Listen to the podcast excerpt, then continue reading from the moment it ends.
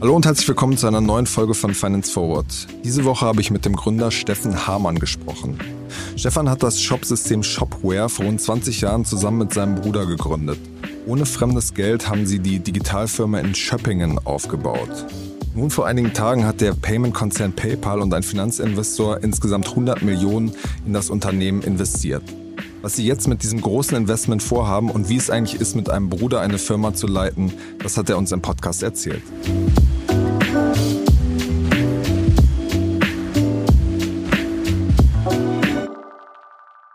Hi Stefan, herzlich willkommen zu Finance Forward. Hi, freue mich dabei zu sein. Ja, schön, dass du so kurzfristig die Zeit gefunden hast. Stefan, ihr habt jetzt ja nach, nach 20 Jahren als sozusagen digitaler Mittelständler, habt ihr jetzt gerade 100 Millionen eingesammelt. Wie fühlt sich das eigentlich an, nach so Jahren irgendwie, in denen man sparsam gearbeitet hat, jetzt so den, den Schalter umzulegen? Ja, ich glaube, es fühlt sich tatsächlich erstmal ein bisschen äh, surreal an. Also es ist einfach für uns ja eine neue Erfahrung, auch ähm, am Ende mit solchen Summen arbeiten zu können. Auf der anderen Seite ist, glaube ich, nicht nur bei mir und meinem Bruder, so insgesamt in der Firma auch eine Art von Aufbruchstimmung da.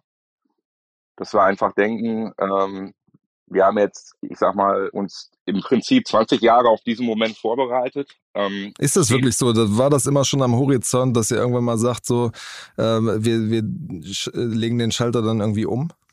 Ja, nicht unbedingt jetzt in Bezug auf das ähm, Investment, ähm, aber ich sag mal in Bezug auf die Ambition. Also wir haben schon ähm, gesagt, wir trauen uns mit Shopware einfach echt was, was richtig Großes zu ähm, und haben, ich sag mal, die letzten Jahre schon probiert, das auch aus eigener Kraft ähm, möglichst weit ähm, zu, zu implementieren und umzusetzen und haben da einfach auch gemerkt, ähm, das ist sozusagen, man muss sich da ja auch selber die Frage stellen, bis zu welchem Zeitpunkt ist es ähm, sinnvoll, da auch, ich sag mal, nur in Anführungszeichen mit der eigenen Erfahrung und äh, äh, dem eigenen ähm, Menschenverstand und den eigenen Capabilities an so einem Thema zu arbeiten. Und dabei ist es einfach auch sinnvoller, ich sag mal, mit Partnern zusammenzuarbeiten, die da einen Track Record haben und die ähm, das, was wir vorhaben, auch schon, ähm, ich sag mal, äh, häufiger erfolgreich mit anderen Firmen äh, umgesetzt haben. Ne? Und, und das war für uns, glaube ich, so ein bisschen da der springende Punkt, dass wir einfach erkannt haben, ähm, wir haben mit Shopware ein super geiles Produkt, wir haben eine super motivierte Mannschaft, wir haben erste Erfolge ähm, in, in internationalen Märkten, aber für den, ich sag mal, Sprung über den Teich, für die äh, Realisierung wirklich der großen Ambitionen, ähm, da weltweit auch unter den Top 3, Top 5 Systemen zu sein in zwei, drei Jahren, ähm, da haben wir einfach gesagt, da wollen wir sicherstellen, dass äh, wir alles Menschenmögliche dafür tun, dass wir später, wenn wir zurückblicken, sagen können, ja, wir haben äh, im Prinzip die richtigen Entscheidungen getroffen. Und da war für uns einfach klar, das ist der richtige Zeitpunkt auch, das Mindset, ähm, das vielleicht münsterländische Mindset an dieser Stelle zu öffnen und zu sagen, lass uns äh, mal ganz, ganz intensiv mit potenziellen Partnern sprechen und schauen, was man da gemeinsam realisieren kann. Bevor wir jetzt da auf eure Pläne und Motivationen nochmal ein bisschen im Detail zu sprechen kommen, wird mich noch interessieren, was macht das so gefühlsmäßig? Weil bislang hattet ihr natürlich die Verantwortung für eure Mitarbeiterinnen und Mitarbeiter. Ihr hattet äh, sozusagen ja irgendwie für, für das Unternehmen eine Verantwortung für eure Kunden. Aber es war halt euer eigenes Geld. Ihr habt da irgendwie jedes Jahr Gewinne mitgemacht. Ähm, das ist ja schon irgendwie was anderes, als wenn man jetzt äh, über Nacht dann 100 Millionen auf dem Konto liegen hat ja, ich glaube, das ist wirklich was, was fundamental anderes. Ähm, ich bin aber total froh, ehrlich gesagt, dass wir diese Erfahrung gemacht haben, weil es hat uns, glaube ich, auch ähm, über die Jahre haben wir gelernt, sehr effizient mit Geld umzugehen, uns genau zu überlegen, ähm, wo ist wirklich ein Return of Investment gegeben. Ne? Also was, was sind sozusagen dann Investments am Ende, die wir tätigen, wo wir ähm, auch ein gutes Gefühl dabei haben, dass das am Ende der Firma hilft und die Firma erfolgreicher macht und damit natürlich auch unseren äh, Mitarbeitern hilft, unseren Kunden hilft, unseren, unseren Partnern hilft. Kannst du da ein ähm, Beispiel geben, wo man irgendwie ähm, ja daran sieht, wie, wie sparsam ihr über die Jahre gewirtschaftet habt? Ja, sparsam ist vielleicht das, also sparsam hört sich immer so ein bisschen so an, als wenn wir investitionsscheu gewesen wären oder so. Also ich glaube, wir haben ähm, auch über die letzten Jahre immer stark investiert. Ne? Also man muss sich das so vorstellen, von dem Geld, was ähm, wir am Ende äh, renditemäßig, was wir überbehalten haben, das haben wir halt immer sozusagen ähm, in der Firma stehen lassen, haben aus diesem Geld dann das weitere Wachstum finanziert. Also ganz pauschal erstmal gesagt. Ne? Und dann haben wir im Endeffekt. Ähm, also ihr habt ja quasi nie was, was ausgeschüttet oder rausgezogen. Nee, wir haben jetzt, genau, wir hatten letztes Jahr mal eine kleinere Ausschüttung, weil wir gesagt haben, wir, äh, also es ist ja irgendwann im Leben, will man ja auch mal irgendwie vielleicht ein bisschen was bauen oder will sich eigenheimtechnisch sozusagen stabil aufstellen. Und da haben wir halt gesagt, das, das müssen wir jetzt einmal irgendwie für uns regeln. Aber vom Grundsatz her haben wir 20 Jahre lang oder über 20 Jahre lang, ich sag mal, das Ganze, alles, was in der Firma an Gewinn entstanden ist, auch in der Firma gelassen. Also ganz bewusst. Ne? Das war auch so eine Art Commitment einfach zwischen uns, dass wir gesagt haben, der einzige Modus, um halt, ich sag mal, ein Technologieunternehmen in der Branche, bei der Dynamik tatsächlich erfolgreich aufzustellen, ist am Ende dann auch tatsächlich zu sagen, wir müssen ein Stück weit aggressiv ins Wachstum investieren. Ne? Das ist sicherlich in anderen Branchen ja, möglicherweise nicht so äh, in der Form oder in der Konsequenz erforderlich, aber für uns war das halt irgendwie klar. Wir haben gesagt, das ist sozusagen unser Baby und wir wollen ähm, im Prinzip sicherstellen, dass wir ähm, das äh, ja sukzessive erfolgreicher machen. Ne? Also sukzessive heißt, wir sind dann über die Jahre immer so um, ich sag mal, zwischen 30 äh, und 40 Prozent gewachsen, was halt schon ähm, schon ein krasses Wachstum ist. Und wenn man das wirklich kontinuierlich stemmt, und das wäre, glaube ich, ohne dieses Mindset einfach nicht möglich gewesen. Dann hätten wir uns verrannt, dann hätten wir wahrscheinlich schon vor zehn Jahren darüber nachdenken müssen, äh, wie wollen wir uns finanziell aufstellen, damit ähm, die Firma weiterhin erfolgreich sein kann. Ja, und ich meine, es ist ja schon eine Herausforderung, auch 20 Jahre lang ähm, sich da treu zu bleiben und zu sagen, wir ziehen das irgendwie als, als Gemeinschaftsding irgendwie durch, letztendlich. Ne? Hm. Wo sollen euch jetzt diese, diese 100 Millionen hinbringen? Ganz, ganz, ganz, ganz weit nach vorne natürlich. Ähm, nee, also wir haben ähm, wirklich ambitionierte Wachstumsziele, jetzt insbesondere in den nächsten ähm, drei bis vier Jahren, weil wir einfach eine Menge Potenzial sehen. Ne? Also letztendlich ist das, ähm, ja, also das, das ist sozusagen, ähm, das war die, der Grund oder der hauptausschlaggebende Punkt dafür, dass wir uns nach einem Partner umgesehen haben, weil wir gesagt haben, der Markt der ist jetzt nicht nur alleine durch Corona, aber ich sag mal, insgesamt merken wir eine starke Bewegung im Markt. Wir merken äh, eine starke Nachfrage im, im Mittelstand, einfach nach flexiblen E-Commerce-Lösungen. Und ähm, für mich und meinen Bruder war klar, wir wollen eben das, was an Potenzial dort äh, vorhanden ist und auch neu entsteht über die nächsten Jahre, das wollen wir halt ähm, ja maximal ausschöpfen oder da wollen wir maximal dran partizipieren, um eben nicht nur im deutschsprachigen Markt, wo wir ja schon sehr, sehr gut vertreten sind, sondern auch, ich sag mal, in anderen europäischen Märkten und insbesondere im US-Markt eben dieses Momentum auch nutzen. Ne? Weil das muss man sich so vorstellen, der Markt ist ja wirklich gigantisch. Also es ist ja kein äh, The Winner Takes It All Markt oder sowas, sondern ähm, einfach sehr anforderungsgetrieben. Ne? Es gibt unterschiedliche Marktteilnehmer äh, in einer unterschiedlichen Größe und in einer unterschiedlichen Wachstumsdynamik und je nachdem, wo man sich da gerade im Prinzip auf diesem Graphen befindet, ist auch, ich sag mal, jeweils ein anderes System, das richtige System.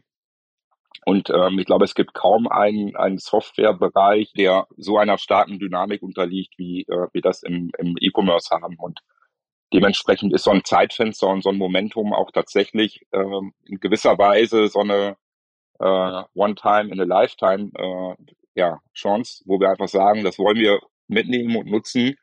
Ähm, und ja, und Shopware ähm, da auch ein Stück weit, äh, ich sag mal, äh, sehr gut positioniert ausstellen.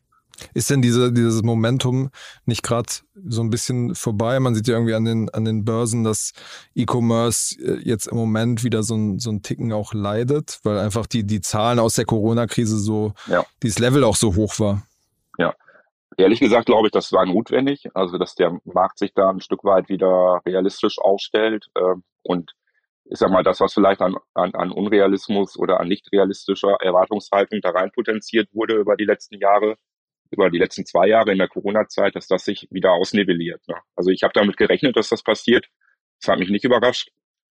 Ähm, und ich glaube, das tut am Ende, gerade wenn wir über mittelständische Unternehmen sprechen, das, das, das, das nivelliert vielleicht ein Stück weit die, ähm, ähm, die Marktchancen da auch wieder aus. Ne? Dass man eben sagt, auch ein innovativer Mittelständler, der kann halt in, einer, in, einer, in einem Vertical, in einer bestimmten Branche äh, durchaus ähm, sehr, sehr wachstumsstarke und innovative Geschäftsmodelle auch heute noch ähm, neu einführen und implementieren. Ne?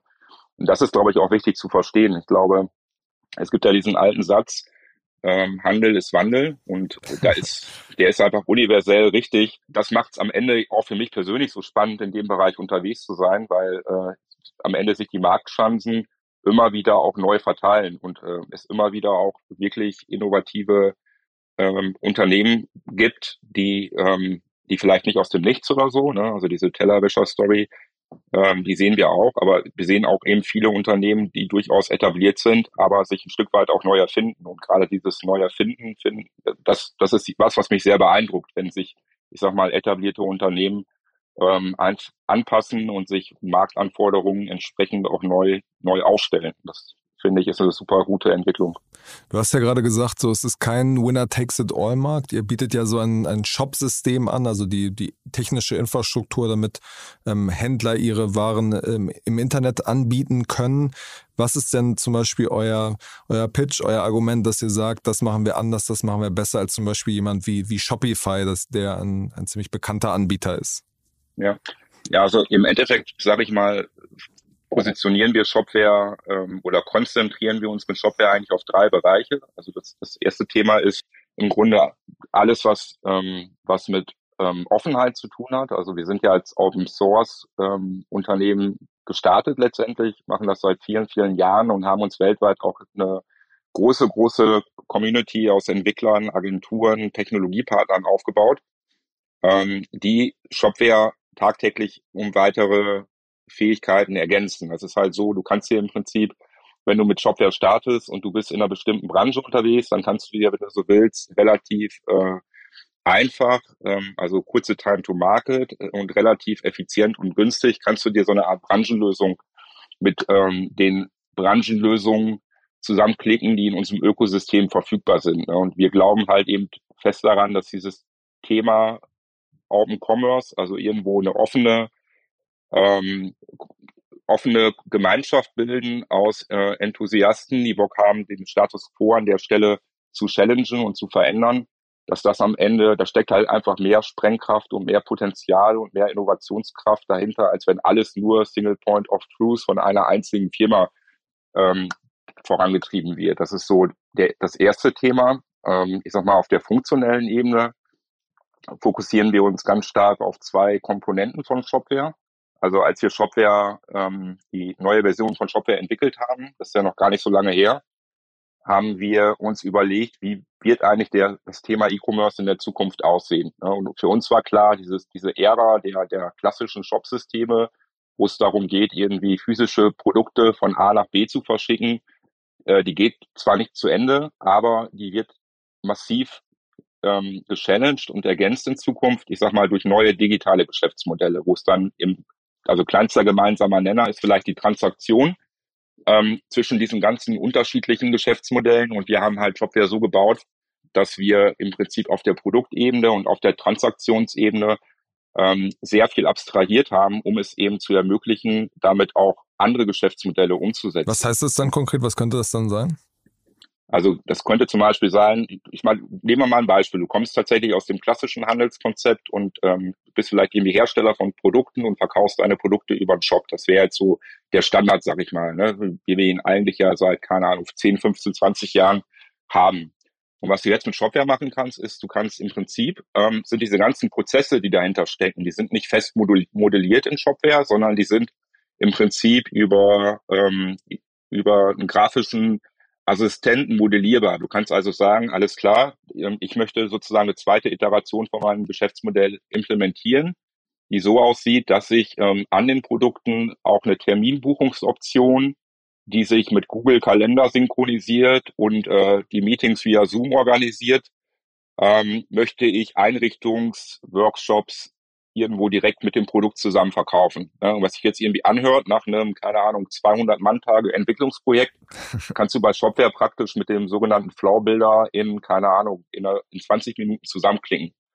Und das ist, glaube ich, ein ganz griffiges Beispiel. Also es geht im Prinzip darum, ähm, mehr, also die Händler zu ermutigen oder nicht nur die Händler, im Prinzip jeden, der auch ähm, im, äh, im, im digitalen Handel ein Thema vorantreiben möchte, einfach out of the box zu denken und ein Stück weit auch aus den ganz, also aus den vielen, vielen Einzelkomponenten, die heute ja auch API-basiert ähm, bereitstehen in den verschiedenen Bereichen, daraus einfach ähm, damit zu experimentieren und daraus halt coole neue Lösungen zu entwickeln, die wiederum dann auch einen Mehrwert ähm, beim Kunden beim Kunden bringen. Ne? Was könnte da so eine so eine neue Lösung sein?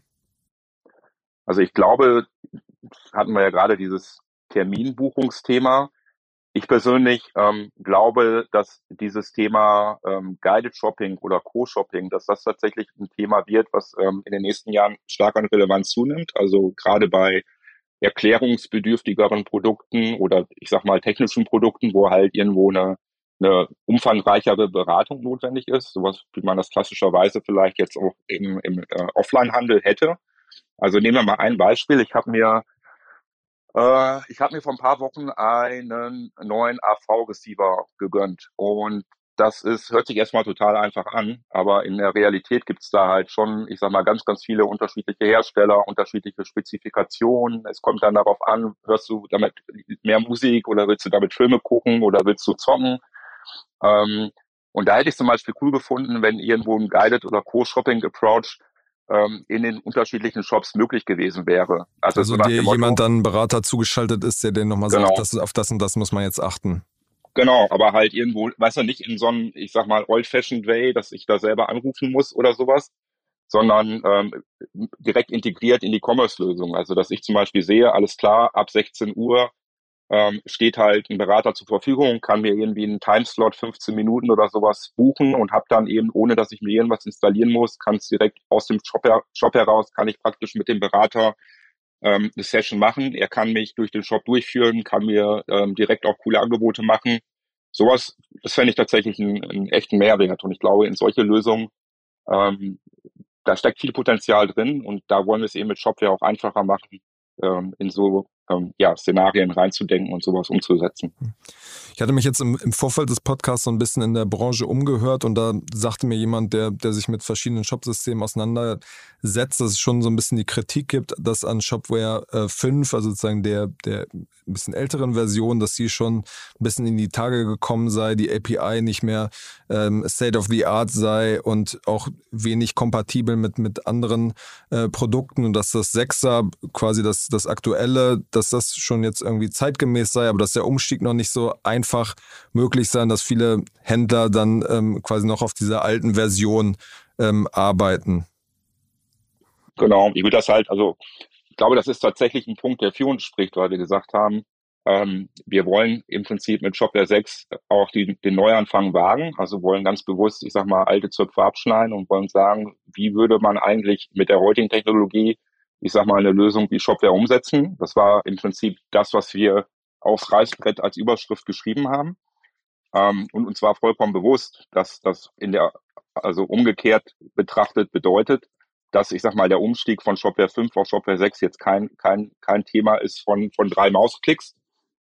Ähm, und deswegen haben wir ganz bewusst auch entschieden, dass wir den Support, ähm, die Updates für Shopware 5 halt, ich sag mal, mit einer, mit einer Long-Term-Strategie angehen wollen, um Kunden halt äh, entsprechend auch die Sicherheit zu geben, dass sie nach wie vor Shopware 5 einsetzen können, ohne dass sie Angst haben müssen, keine Ahnung, dass das nicht mehr kompatibel gehalten wird, irgendwie mit neuen Softwareversionen von PHP oder sowas äh, und einfach da auch eine Investitionssicherheit am Ende haben. Und ich glaube, ein Großteil der Händler, die heute auf Shopware 5 online sind, die sind noch sehr zufrieden mit Shopware 5. Und das ist jetzt per se auch nichts, was uns ähm, was uns total, äh, also was uns Sorgen bereitet, ganz im Gegenteil. Also wir wollen im Prinzip in diesem Jahr auch stärker in das Thema äh, Migrationsunterstützung investieren, dass wir eben sagen, ähm, wir machen es ähm, Händlern, die äh, von Shopware 5 auf Shopware 6 wollen, noch einfacher, Shopware 6 auch tatsächlich auszuprobieren, die ersten Erfahrungen zu sammeln. Was sind da so die Schwierigkeiten, umzusteigen? Also es sehr, es kommt halt sehr drauf an. Ich sag mal, wenn man im Prinzip ähm, einen Shopware 5 Standard äh, ähm, Shop jetzt in Betrieb hatte, also wo man im Grunde äh, sich auch mit, äh, mit Erweiterungen aus dem Ö Ökosystem und so weiter aufgestellt hat, dann ist die Migration tatsächlich gar nicht so komplex. Ne? Wir haben auch ähm, schon direkt mit der Ankündigung von Shopware 6 haben wir eben einen Migrationsassistenten vorgestellt, ähm, der diese Migration sehr, sehr einfach möglich macht und ähm, also die Händler praktisch an die Hand nimmt, die Daten migriert, auch automatisch prüft, welche Lösungen aus dem Ökosystem sind bereits Shopware 6 kompatibel, auch ich sag mal diese Installation der dann kompatiblen Version der jeweiligen Erweiterung übernimmt, ähm, so dass das im Prinzip für ich sag mal für Händler, die viel out of the box gearbeitet haben, ähm, schon sehr sehr äh, straightforward funktionieren sollte. Ne? Und natürlich gibt es den Teufel im Detail. Also ich sag mal, wenn man jetzt äh, viel customized hat und viel angepasst hat, dann muss man eben schauen, was davon muss man tatsächlich individuell nach Shopware 6 übernehmen? Gibt es vielleicht, ich sag mal, für irgendein Thema, was man jetzt bei Shopware 5 ähm, ähm, individuell dran entwickelt hat, vielleicht eine fertige Lösung schon im Shopware 6 Ökosystem, weil Shopware 6 ja eben diesen flexibleren Ansatz schon von Haus aus mitbringt. Ja? Also ich will nicht sagen, dass das jetzt irgendwo, man kann da einfach keine pauschale ähm, pauschale Auskunft oder eine pauschal, pauschale äh, Antwort liefern glaube, es, die Manso, es kommt einfach ein bisschen darauf an, auf die jeweiligen Umstände. Summa summarum, glaube ich, ist es aber in vielen, vielen Fällen äh, auch mit einem vertretbaren Aufwand möglich. Hm. Lass uns nochmal zurück zum, äh, zurückkommen zu dem äh, Deal, den ihr jetzt eingegangen seid, nämlich ähm, Carlyle, das ist ein Finanzinvestor und PayPal, haben ja 100 Millionen ähm, investiert. Wie sah dieser Deal eigentlich ähm, genau aus? Ja, wie sah dieser Deal genau aus? Also ich sag mal, wir sind im Endeffekt, ähm, haben wir ja sehr, sehr lange überlegt. Wir haben uns auch, ich sag mal, unterschiedlichste Szenarien angeschaut, unterschiedlichste Partner und, und Konstellationen. Und für mich und meinen Bruder waren einfach ein paar Aspekte außerordentlich wichtig. Also ich, ich sag mal, ähm, äh, sicherlich als ein wichtiges Thema, dass wir eben äh, die Mehrheit behalten.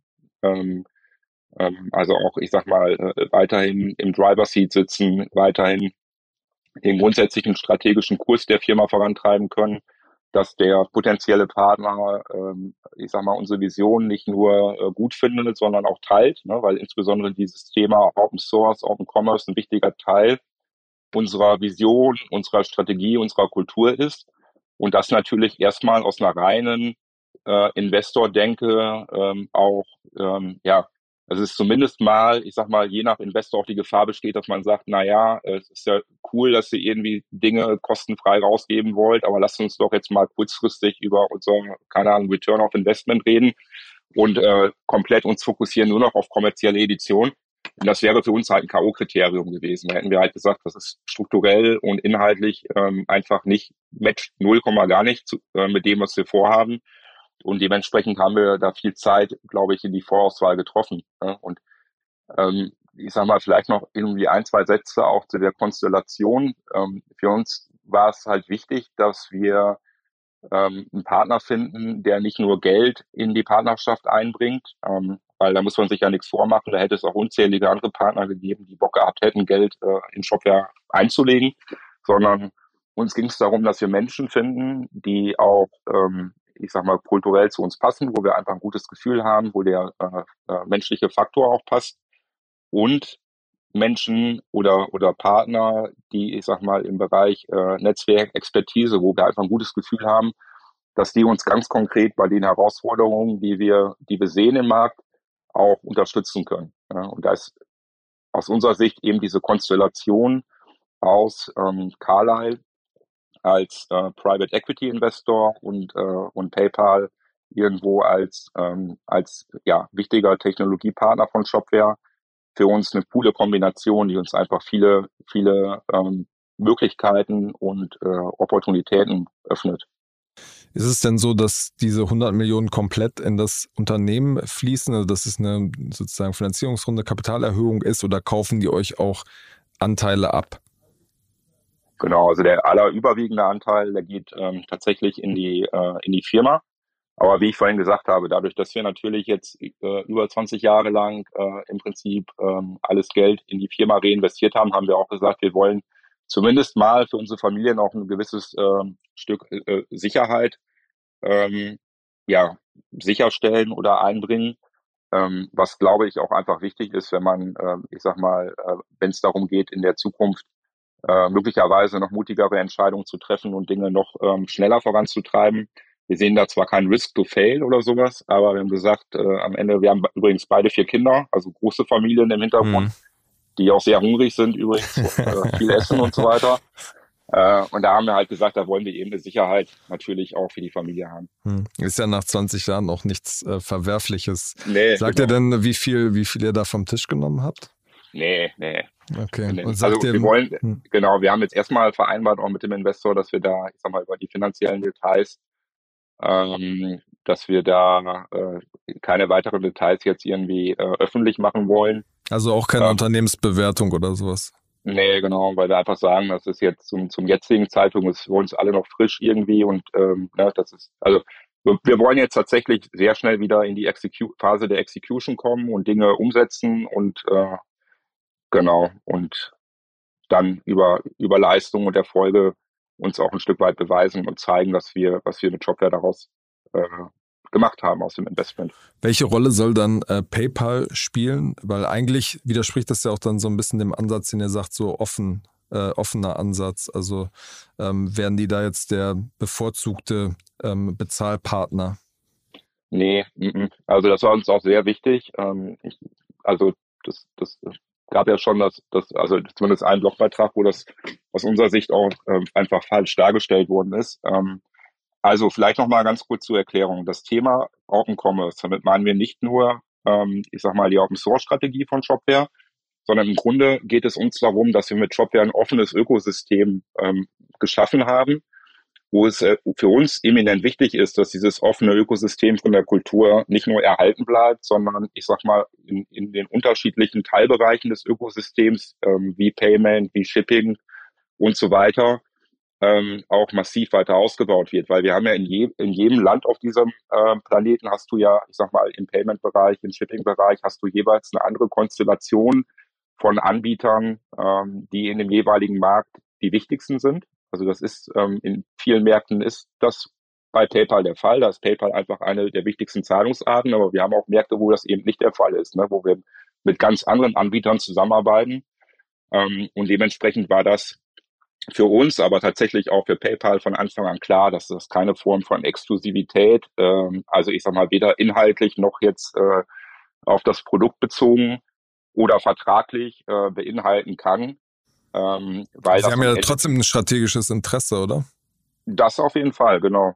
Aber ich sag mal, das würde den Markterfolg von Shopware halt, das würde das komplett torpedieren, wenn wir jetzt zum Beispiel sagen würden, keine Ahnung, die einzige Zahlungsart äh, im Shopware-Checkout ist PayPal das würde einfach nicht funktionieren. Und ich glaube, so, die sind ja auch selber strategisch äh, so schlau und so fit unterwegs, ähm, dass das jetzt, da muss man nicht lange überlegen, um, um für sich klar zu haben, dass das einfach nicht sinnvoll ist. Aber was ist sozusagen deren strategische äh, Überlegung? Das habt ihr sicher, Sie sicherlich auch in, in den Verhandlungen gefragt, um, um das besser zu verstehen. Ja, also die, die sehen, sehen Shopware einfach als, als extrem wichtigen Partner. Also auch ähm, auf einem weltweiten Maßstab gehört Shopware einfach zu den wichtigsten ähm, Shopsystempartnern von PayPal, ja, weil wir da im Grunde die Partnerschaft seit zwölf Jahren äh, sukzessive aufgebaut haben, ähm, Jahr für Jahr. Eben sind weitere Händler aus dem Shopware-Universum dazugekommen. Ähm, also nicht nur in Deutschland, auch in anderen Märkten. Und das hat einfach, ich sag mal, in der Summe mittlerweile ein, äh, ein Volume in GMV und Co. erreicht, ähm, was einfach e-, extrem, extrem positiv und extrem relevant ist. Ähm, und unter dem Gesichtspunkt haben wir einfach, also haben wir für uns auch ein Stück weit entschieden und gesagt, also mit, mit uns meine ich ich und mein Bruder, ähm, was glauben wir denn, was könnte für uns einfach eine spannende Konstellation ähm, im, äh, äh in, in diesem Investment-Thema sein und ähm, haben PayPal da auch ein Stück weit proaktiv mit in die Diskussion eingebracht, weil wir gesagt haben, es ist einfach ein starker und wichtiger Partner, der ähm, eine Menge Netzwerk und Expertise hat, auch in dem Bereich, der, also der für Shopware einfach hochrelevant ist. Und ähm, wo wir auch einfach von den Menschen überzeugt sind, die auf der anderen Seite sitzen. Ne? Also wir haben mit dem deutschen Team einen sehr guten Kontakt, wir haben auch mit dem amerikanischen Team einen sehr guten Kontakt, wir waren auch 2018 mal für eine Woche drüben in den USA und hatten verschiedene Sessions mit ähm, mit den äh, PayPal-Verantwortlichen. Und da haben wir einfach gemerkt, die, ähm, die, die haben ein cooles Mindset und die haben coole Ideen und coole Ansätze.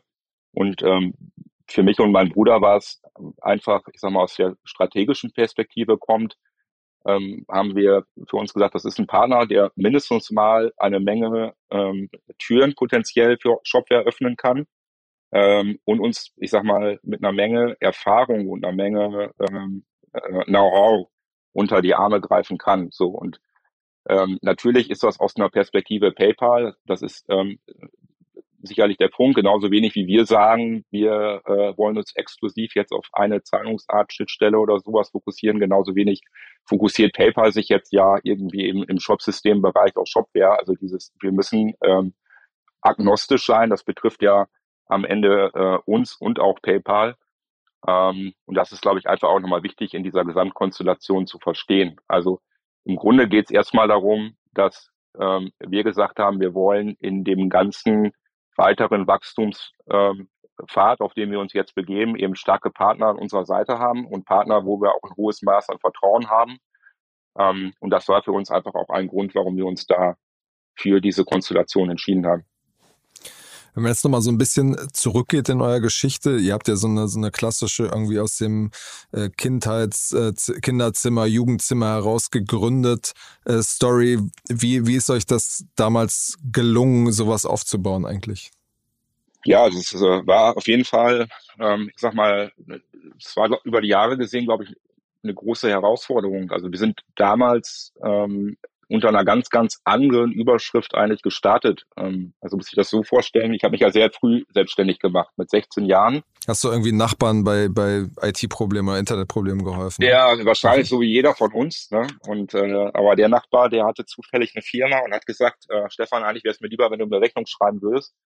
Und äh, aus dieser, aus dieser, sag mal, aus diesem, aus diesem Punkt heraus ist dann praktisch eben diese Notwendigkeit entstanden. Dann äh, war das nicht nur der Nachbar, sondern auch andere Firmen, ähm, die äh, irgendwo Beratung wollten und äh, Individualprogrammierung und Logodesign und alles, was im Prinzip, ähm, ich sag mal, in den Ende der 90er so im IT-Bereich äh, angesagt war, haben wir ein Stück weit auch abgebildet. Ne? Mein Bruder im kreativen Bereich und ich im Bereich äh, Programmierung, Strategie und Co.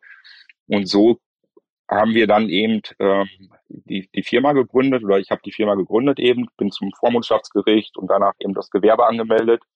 Dann ähm, ist mein Bruder eben dazugekommen und wir haben einfach wirklich geguckt, dass wir Geld verdienen, also ganz platt, ähm, weil wir jetzt nicht aus einem wohlhabenden Haus oder so kommen. Und ähm, genau, also für uns war es tatsächlich erstmal, wir hatten eine Möglichkeit gefunden, irgendwie unser, unser Wissen, unsere Expertise am Ende zu Geld zu machen.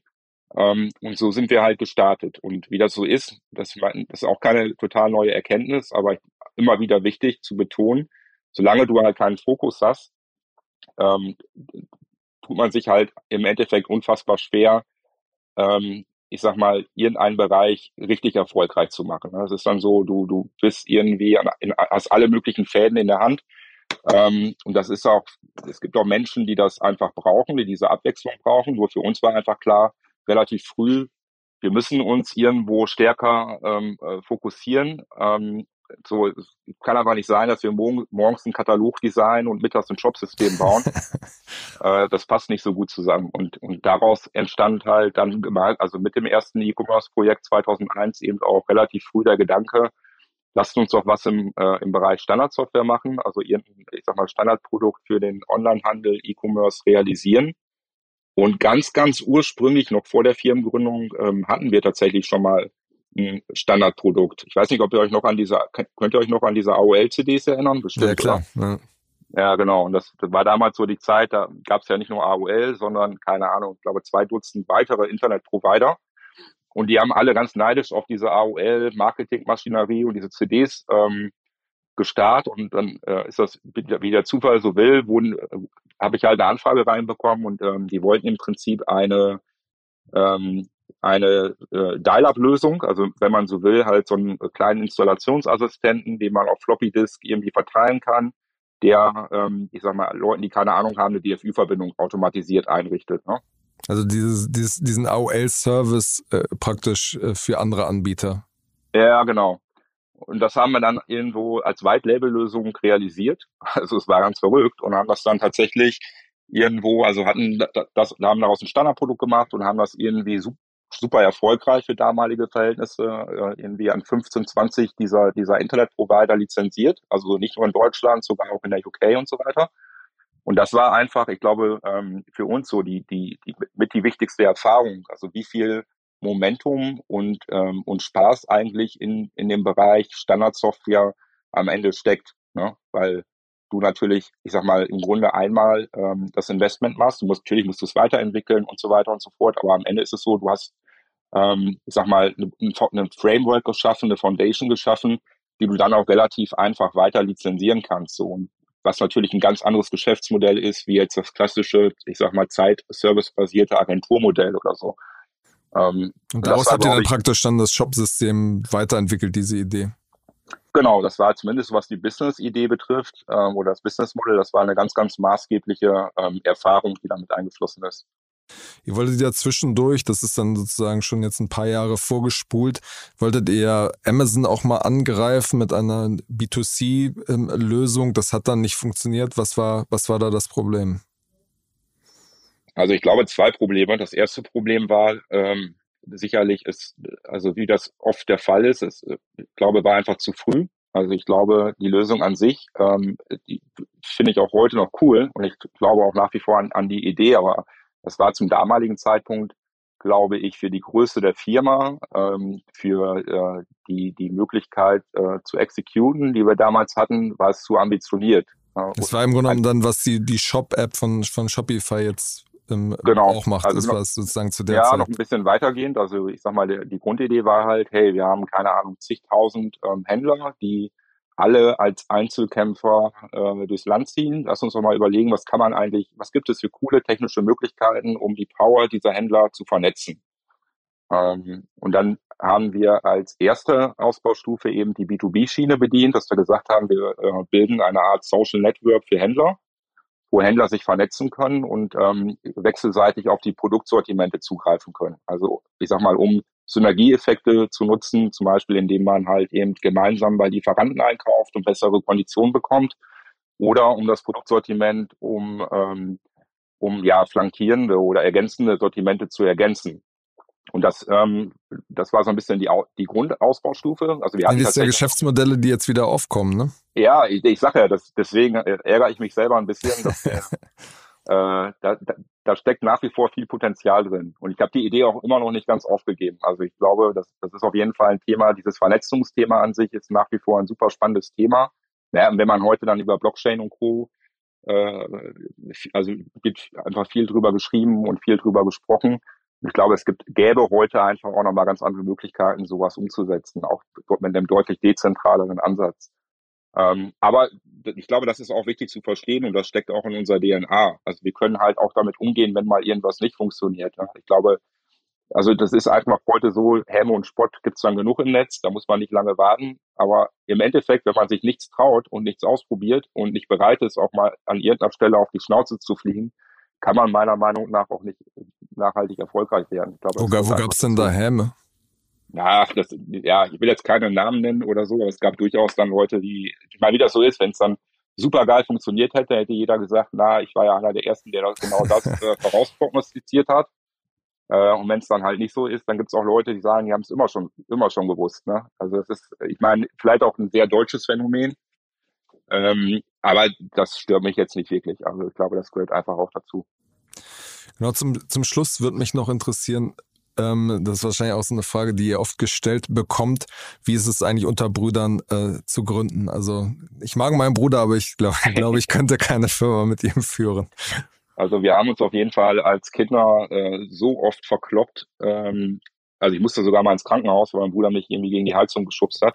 okay. Da haben wir, glaube ich, alles an, an negativer Energie in unserer Kindheit rausgelassen und können dementsprechend heute sehr konstruktiv und produktiv zusammenarbeiten. Okay, aber äh, wird es dann schon mal hitzig in irgendwie Geschäftsführer? Äh, nee, also das ist wirklich, ich meine, das ist ähm, tatsächlich so, dass wir beide sehr klar abgesteckte ähm, Entscheidungsbereiche haben. Das hat sich mir natürlich ergeben. Also ich sag mal, ich mische mich jetzt nicht unfassbar stark irgendwo in, in die Marketing-Themen ein, die mein Bruder ja auch durchaus dann maßgeblich einfach mitprägt und er mischt sich jetzt auch nicht in technologische Themen ein. Also es, ne, es hat sich im Prinzip gut eingespielt, dass wir uns einfach blind vertrauen und dass man, dass wir beide auch wissen, also wo macht Sinn, auch dem anderen einfach zu vertrauen und wenn man eine abweichende Meinung hat. Ähm, und wo macht es dann auch im Zweifelsfall Sinn, nochmal irgendwie ein Thema zu challengen? Das ist also nicht so, dass wir uns nie, äh, dass es nie Situationen gäbe, äh, wo wir abweichende Meinungen haben. Aber dann probieren wir schon, ähm, ich sag mal, das am Ende auch ein Stück weit auszudiskutieren. Und im Zweifelsfall ist es dann halt disagree and commit. Also, ne, auch wenn ich irgendwas vielleicht anders sehe, stehe ich trotzdem zu 100 Prozent dann hinter der Entscheidung meines Bruders beispielsweise, ähm, weil es aus meiner Sicht auch nur so funktionieren kann. Und der zweite und noch wesentlichere Punkt ähm, war für uns, dass wir eben äh, zu 100 Prozent ähm, sicherstellen, oder es war mir wichtig damals bei der Gründung und bei den ersten Momenten äh, als, als Selbstständiger, dass wir irgendwo in einem gleichberechtigten Setting, Setting unterwegs sind. Ne? Also weil ich, das kenne ich tatsächlich auch aus einer anderen Konstellation, dass das vor allem dann schwierig wird, wenn es irgendwie ein Ungleichgewicht gibt und ich sag mal, der große Bruder sozusagen am Ende des Tages dann doch dem kleinen Bruder erzählen kann, was er zu tun und zu lassen hat. Du bist der Kleine, oder? Nee, ich bin der, der Große. Große. Okay. Ja, und das, das ist halt kein Modell, was 20 Jahre lang gut gehen kann, ne? weil irgendwann fühlt sich dann jemand, also in, der Kleinere wahrscheinlich übervorteilt oder hat da keinen Bock mehr drauf oder sowas, was ich auch zu 100 Prozent verstehen kann. Und deswegen habe ich von Anfang an gesagt, wenn wir das machen, dann machen wir das gleichberechtigt, ähm, weil es nur dann auch Aussicht auf Erfolg hat. Und macht jetzt quasi, ähm, euch gehört jeweils die Hälfte oder gehört jeweils die Hälfte und teilt auch sonst alles. Genau, richtig. Okay. Und äh, wenn es mal irgendwie kritisch wird, was ist dann so euer, euer Rezept? Ja, wir sind ja Gott sei Dank nicht, also wir, wir haben ja bei uns im, im äh, C-Level äh, auch äh, noch andere Leute, ne? also auch zum Beispiel Ralf Marpert, Winfried Hering, äh, Joshua Seiler, die, ähm, die im Zweifelsfall ähm, einfach dann auch uns, äh, ich sag mal, unterstützen in der Meinungsfindung, dass einfach gesagt wird, alles klar, es kommt ja ein bisschen darauf an, worum es geht. Und wenn wir jetzt zum Beispiel ein Financial-Thema haben, dann äh, würden wir unseren CFO, den Ralf, halt mit Sicherheit auch in die Diskussion einbeziehen und zum weiteren Standpunkt dann einholen und ähm, dann, ich sag mal, hoffentlich äh, am Ende des Tages eine sehr vernünftige und kluge und weitsichtige Entscheidung treffen. Das ist schon unser Anspruch, dass wir da, also wir sind keine Ego-Typen, überhaupt nicht. Äh, wir wollen vernünftige und bodenständige Entscheidungen treffen, die Sinn ergeben. Und das ähm, ist, glaube ich, nicht nur jetzt in, den, in den letzten 20 Jahren, das wird auch in den nächsten 20 Jahren entscheidend und wichtig bleiben, dass wir so agieren. Alles klar, Stefan. Dann vielen Dank für deine Zeit und für diese Einblicke und bis zum nächsten Mal bei Finance Forward. Sehr gerne. Hat mir sehr viel Spaß gemacht. Dankeschön.